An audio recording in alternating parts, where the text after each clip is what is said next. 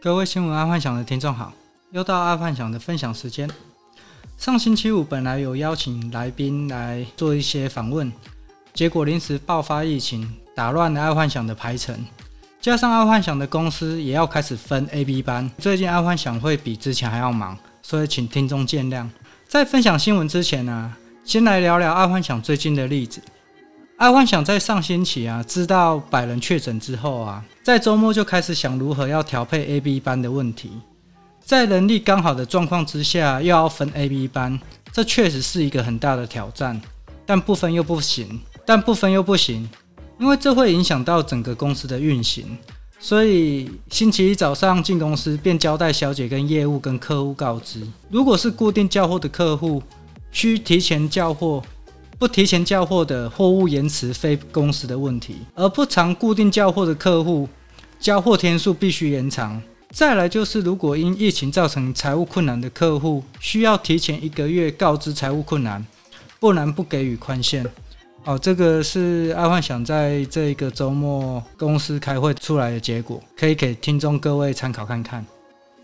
好，再来财经新闻。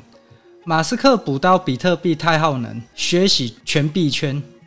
马斯克在上星期基本上学习整个币圈，先是处理比特币，整个币圈遭到学习之后啊，又说要把狗狗币带上月球，所以狗狗币在大跌三十趴之后又开始回升。目前全球很少看过，除了美国央行总裁之外啊，可以只靠 Twitter 或上上节目就可以影响几千亿美金。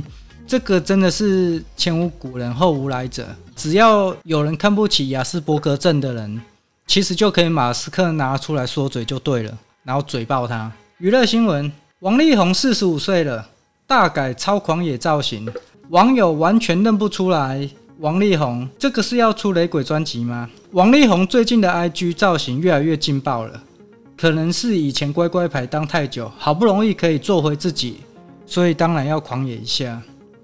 其实这就回到财富自由这个问题，很多人常在说啊，为何当一个人大牌之后啊，或是他变有钱之后，他就变了一个人？不是他变得不同，他只是做回他自己。所以要看一个人如何，是看他财富自由之后的态度。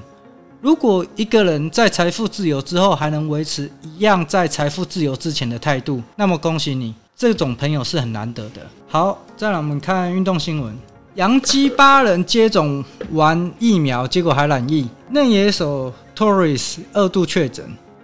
最近美国跟日本呢、都有传出接种疫苗之后还染疫的，这样其实就蛮确定，以后除了要注射疫苗之外，还要有口服疫苗，然后口服疫苗可能也是必备良药这样子。以目前来看，台湾是否能撑到年底口服疫苗出来？这可能是一个大问题。好，再来国际新闻：美国打疫苗就有机会中两千八百万。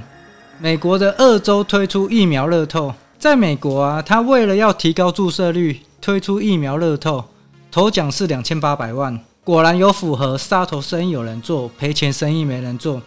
只要价码提高啊，注射率自然会提高。这个就是生意不败法则。所以听众记得哦，就是说。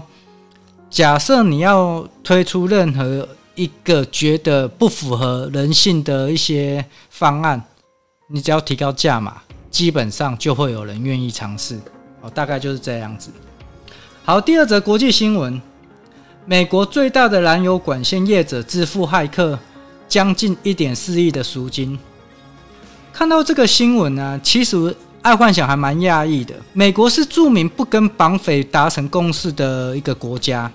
结果竟然还支付了赎金，而且还是在拜登总统下令要进行肃杀这个网络骇客，这整个是很匪夷所思。因为一旦政府决定要跟绑匪骇客啊开战，但公司却支付了骇客赎金，这整个是逻辑不通。